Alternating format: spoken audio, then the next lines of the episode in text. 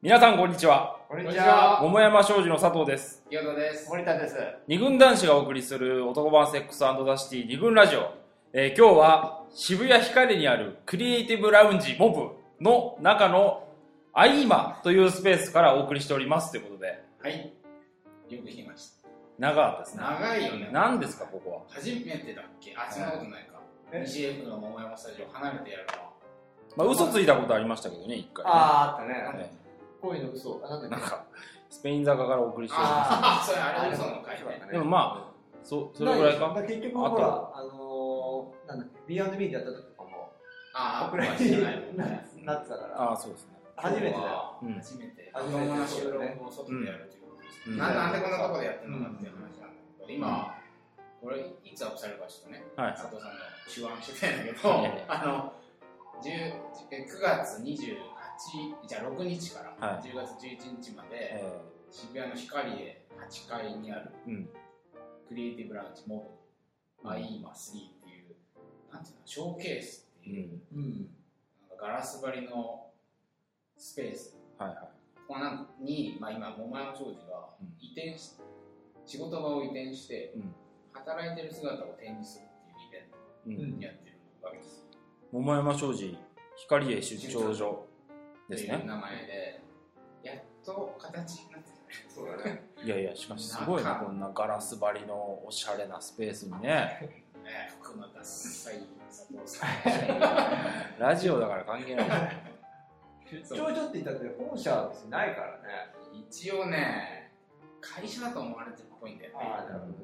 光栄の下に。ほ御社は御社ってよく言われる。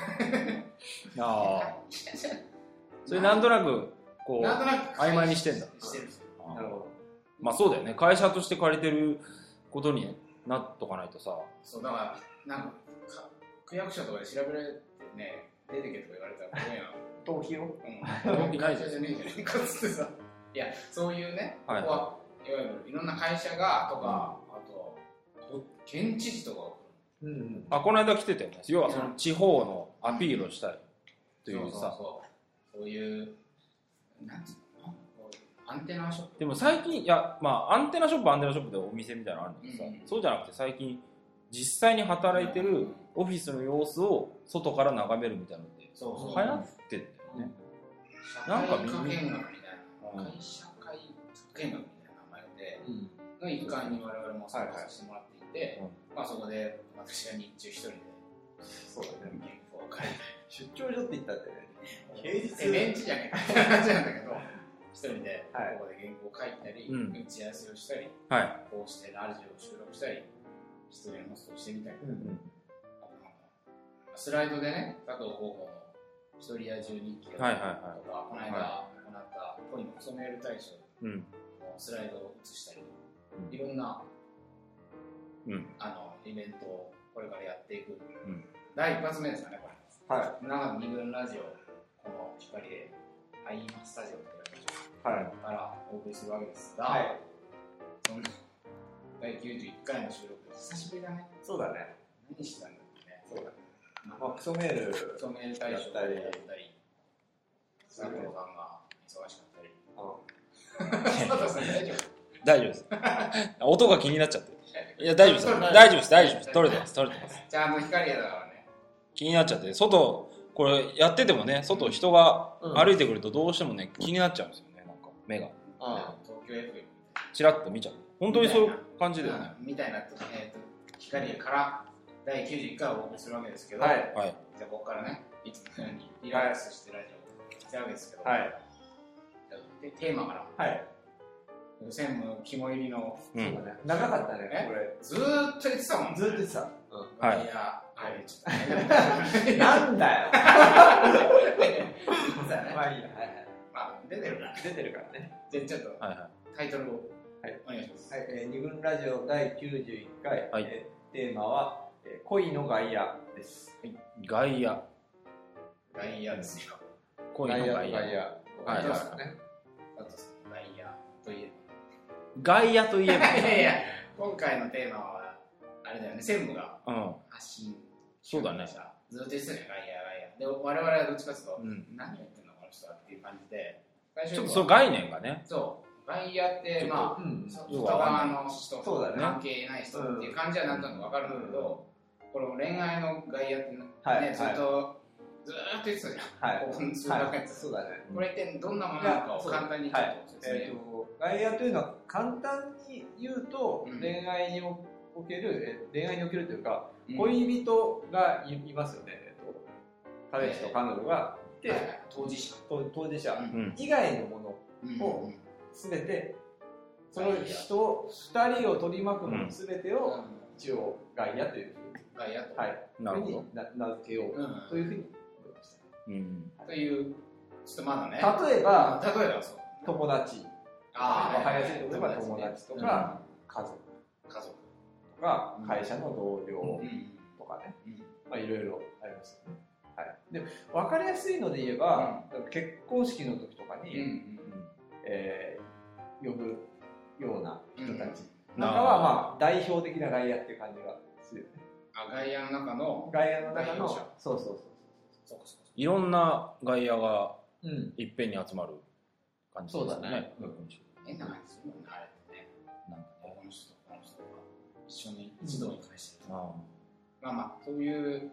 要は当事者の外側にいる人そうだ取り巻取くり人巻く人そうだねで完全に関係ないうん、うん、人ではないそうだねで も今ブラジルにいる人とかそういうことではなくてえ何知らない人で全く知らない地球の反対側にいるような人は外野ではないわけそうだねでも何かの表紙に例えうんばフェイスブックでつながってそうかうん外野になるっていう可能性はあるでしょ、うんで一応当事者と何らかのつながりをそうだね持なるった持った人なり何なりなんなりっていう、外野とはい名付けて、はいまあ、実はこれね日経ウーマンオンラインで我々がやってるうん。恋愛における男心だらけですタイトルがもう、ね全然変えた方がいいんじゃないかって。ねあれの実は連載あ、ありましたね。最はい本当にこのラジオ収録する直前に来たお悩み、社内のうん。イケメンモテ男に恋をしてしまいました、しかしその噂が社内で止まってしまいどうしましょうみたいな恋愛相談が来た時に、はいはうんこれはまさに外野のそ問う題だだねということで、うんその連載とうん今回のラジオを、まあ、2部作ぐらいの気持ちでそうな外野に2部作外っていう野ようなはいことですね、はいでその恋愛における外野の人たち外野のうん存在うをん専務的にははい専務はほら光の当たらないところに光を当ててネチネチ考えてますみたいなそういうことばっかりやってるんですシリーズの一環、はい。そうだね。普通考えないもんねそうだから、まあなんとかな、な表に出てくると、うあの連載でも書いたけど、外野は黙っててよみたいなんうん感じとか、うんいや、うん恋愛って結構、二人、うん。うん当事者同士私とあなたの問題だから、それは関係ないでしょ、今そのことは関係ないでしょみたいなうんん理論になったりもうん。すると思うんだけど、でも、実は結構、実はっていうか、まあ、大大事というかう、ん重要なうん。あれを占めてるんじゃないかっていうのは思ってる例えば結婚式なんかうん。は、うん結婚式って要は、まあ、結婚の結婚生活の始まりだけど、えー恋愛のゴールみたいなところも一方で位置づけとしてねうん。はあってそこに外野を外野の人たちに来てもらうってそれでみんなに承認してもらうわけじゃないあやっぱりそこの儀式がすごく重要なわけであって、うんだからみんなああいうふうにやってるんだと思うんだけどということもありますよ、なんか前からさ、うん時折こう女友達う会んとかうん結婚式とかはいはいうん。考えてみればあれも外野的なそうだね問題だったのかもしれない、そう当時外野という言葉はねだ我なか々の中らねにはなかったのでうん。恋愛の当事者それは別に恋人同士じゃなくてもいいわけですそうだねロマンだと片思いだったじゃないだうん私はあの同僚のうんそうです、しかし先輩がその噂を広めてしまいました、はいそういう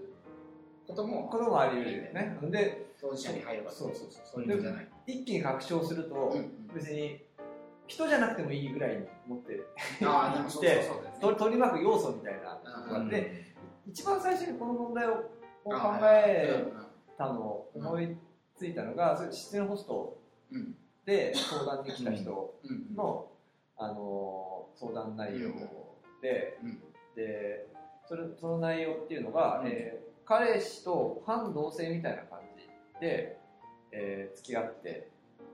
でで、まあ、一応実家は東京だから実家はあるにはあるんだけど、はい結構そうか彼氏の家にも僕いたっていてうんで彼がそそこで猫を飼ってたんだよねうんでその猫すごい可愛くて、うんでそこにも最初見つかなくてこっちうんそういう感じだったんだけど、で、うんでもなんか彼がちょっと割とダメな感じで、もう別れようっていうふうに、別れたいっていうふうに思っていたんだけれども、あの、その猫うん、うん、のことが、ああ、飼ってるね。飼ってる猫のことが好きすぎうてん、、は別れると、この猫に会えなくなっちゃうい。はこれがい。困った。困って、だから、あの、ちょっと、えー別れるのどうしようかって思ってるあっあ、てはいいう。はいはでい。よく聞いてみるとそれ以外にもいろいろその相手のうんお父さんとかお母さんとも仲良しとか、うんあと、えっあるねそと、自分の母親と彼がすごい仲いいっうだねていう、そういうのもあって、うん結構そそういうのが入り組んでいいて、えー、ここを関差し係ての線そうがそうそういろいろこでう、うんその後の相談の時にすごいあがいやって結構なんつうのかなそんなに簡単な話じゃないなっていうことを思ったし、うんえー、と猫も含めてうん付き合ってんだよなっていうふうに思ったんですよ、そうね。彼氏の中にはう猫も。ん猫も含まれるっていうそうそうそう彼氏と別れるってことは猫と別れるっていうことだから彼別れる時にガイアとも別れるわけだよね。それは本当に嫌だったっていうさねそうだね、俺もね、昔付き合ってた彼女うんはに振られちゃったんですよ。いで、その弟がううんん割とこう、仲良くてう、んうんで、なんか俺、候補に昔ピアノを習ってああはいはいそんなことですたかよ。ねなんか、なんかそうだね弾きたい聞きたい。うん候補にピアノをうん学んだ。俺がでそれを俺は弟に教えてはた。な習るあったからああはいはいはいほどなるほで、そのうんよ教く教ええてるねそれにしてもいやいや、習ったまんま。大したもん習ったまんま教えてたどしたら、その、教えてる曲がまだ完成、弾ききれない、うん完成しない時うにん振られちゃった。うんああそうでしたねで、俺はでも、レッスンがある限り彼女に付き合うじゃん。ああえ言ってたよ。言ってたろええ別れた後も言ってたの俺と弟。うわ言ってた。もう、でも弟にだけあったから、余計寂しい。ああれは外そう完全にガイアガイアそうだねガイアとだけつながってるっていうそれも面白いね中心がなくなって外野とだけつながる。あでもそれはあるっていうふうに聞くけどね。そういうこともうんじゃあちょっとまたね、そそううだねいうのは後々、うんだから、ああなるほ今ど女性ねいるなるとほど外野は当事者の外側にいる人はいはで、何らかの関係を持っていて、影響力はいがはいあるってことだよね、その影響力を今一度考えてみようと思ったはいのはい問題意識だと思うんですけど、一方でそのほら、猫も彼氏に含まれるとか、外野なのに彼氏の一部うんこの辺がね、言葉がちょっと錯綜してる。はいはいはい外側なのか、ちょっとはいよはいくわかんなはいい。なるほどちょっとこの辺を、はいそうですね。明らかにしつつエピソードをまあ、新しい世界に向けて新しい概念を今日発表するんでしょ、これ。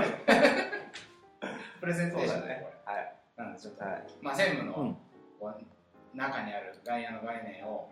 多少こう我々も学びつつ、我々なりに解釈しながら。今日実はね、光や LINE マッサージ、うん